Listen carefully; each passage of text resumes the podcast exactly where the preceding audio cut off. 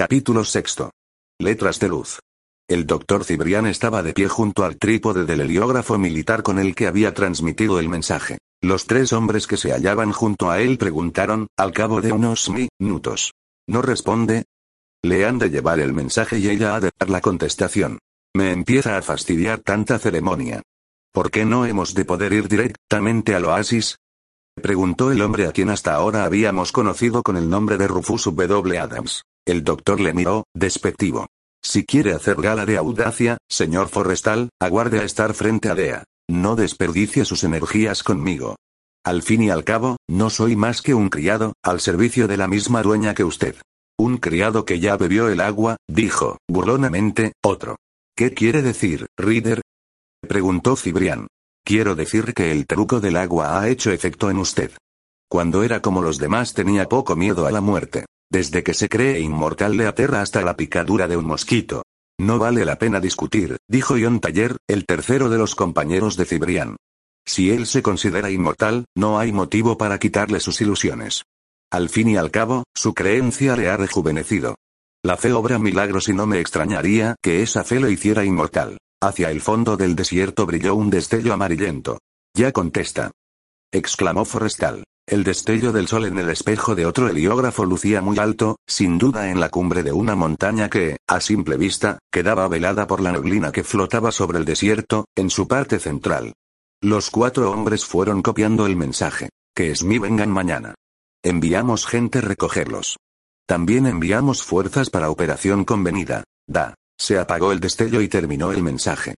Cibrián llevó el heliógrafo debajo del cobertizo que cobijaba el catalejo y, mirando por este en dirección sur, comentó. Mañana por la mañana llegarán los viajeros. Montague Reader se frotó la mano derecha.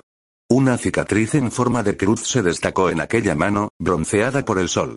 Supongo que no se le ocurrirá curar a ese Morales, dijo a Cibrián. Yo me limito a hacer lo que me ordenan, contestó Cibrián.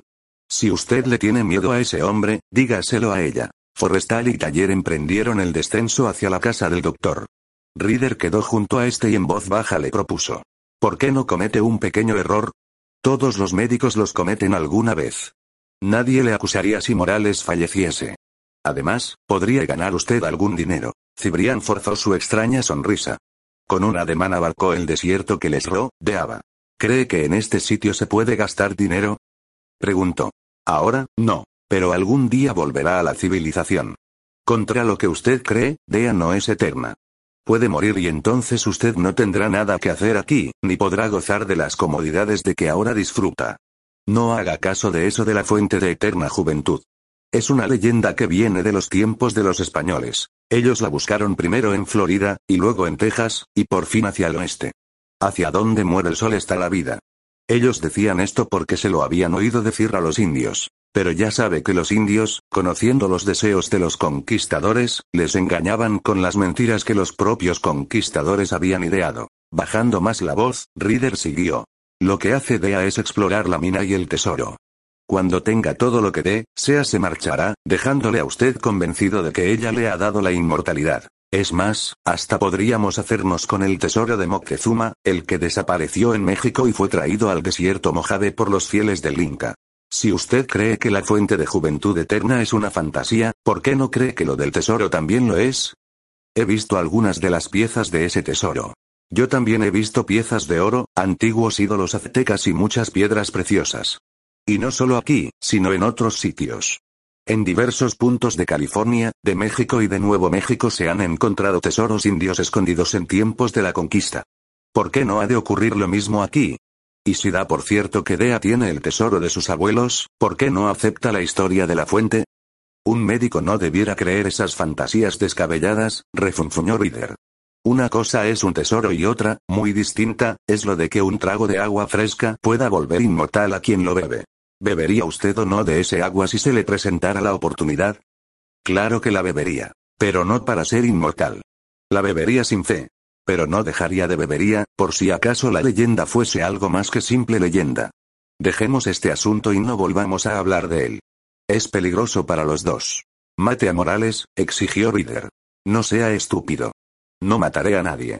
Y, si vuelve a insistir, comunicaré a Dea sus ofrecimientos. Cibrián volvió la espalda a Ryder y se encaminó hacia el sendero que conducía al pie del torreón de piedra. Ryder le siguió con malévola mirada y, bruscamente, dejándose arrastrar por una súbita inspiración, desenfundó un revólver y disparó dos veces contra la espalda de Cibrián cuando éste se hallaba a unos cuatro metros de él. Lanzando un grito de agonía, Cibrián saltó hacia adelante, se tambaleó al borde del camino, perdió pie y despeñóse envuelto en piedras y polvo, rebotando entre salientes, hasta caer desde una altura de 200 metros. Quedó de bruces, con los brazos en cruz al pie de aquella natural atalaya. Forrestal y Taller desanduvieron el camino, volviendo junto a su compañero. El primero estaba furioso y, arrancando el revólver que River aún empuñaba, lo tiró por el precipicio, gritando. ¿Te has vuelto loco? ¿Cómo se te ha ocurrido esa barbaridad? Le pedí que matase a Morales y se negó. Dea le había ordenado que curase al californiano. No me arrepiento de lo que he hecho. Así he demostrado que lo del agua inmortal es una paparrucha.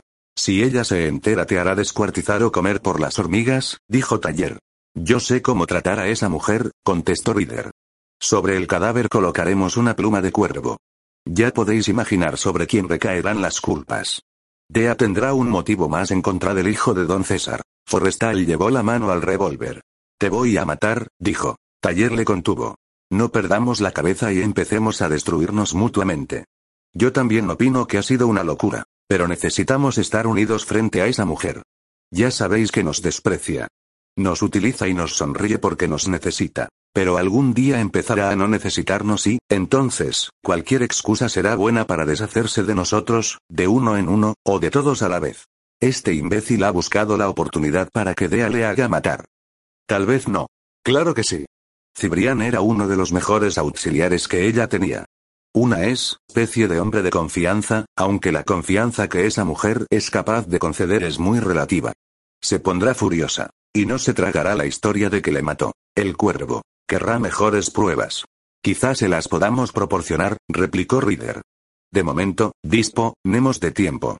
Empleémoslo prudentemente. Taller fue hacia el catalejo y miró por él hacia el lejano punto en que se encontraban los que se dirigían hacia la casa del médico. Puede que lleguen esta noche y no mañana, dijo. En todo caso, esta noche acamparán muy cerca. Tal vez hubiese alguna manera de dar verosimilitud al hecho de que el hijo de don César haya matado al doctor. De momento, Reader puede adoptar la personalidad del doctor. No le conoce ni podrá pasar por él, excepto ante el guía. Pero ya cuidaremos de que nuestro hombre no lo vea. Esta es una situación grave, que no admite planes demasiado perfectos. Tendremos que resolver el problema a medida que se vaya planteando. Esperemos. El cadáver de Cibrián habría que meterlo en algún sitio menos visible. Mientras los tres amigos trasladaban el cuerpo del hombre que había creído en la inmortalidad, muy lejos, en lo alto de una colina desde la cual, hacia oriente, se divisaba la amplitud del desierto y, hacia occidente, ya se vislumbraban los primeros campos cultivados. El coyote releía el mensaje que había copiado en la arena a medida que sus ojos fueron captando los intermitentes y lejanísimos destellos del sol en el espejo de un heliógrafo. Alguien tiene mucho interés en que yo acuda a una cita en pleno desierto, musitó para sí el enmascarado. No iré. Pero, en cambio, permaneceré junto a la puerta, por si acaso montando a caballo se encaminó, sin prisas y sin antifaz, hacia el cercano pueblo de las aguas.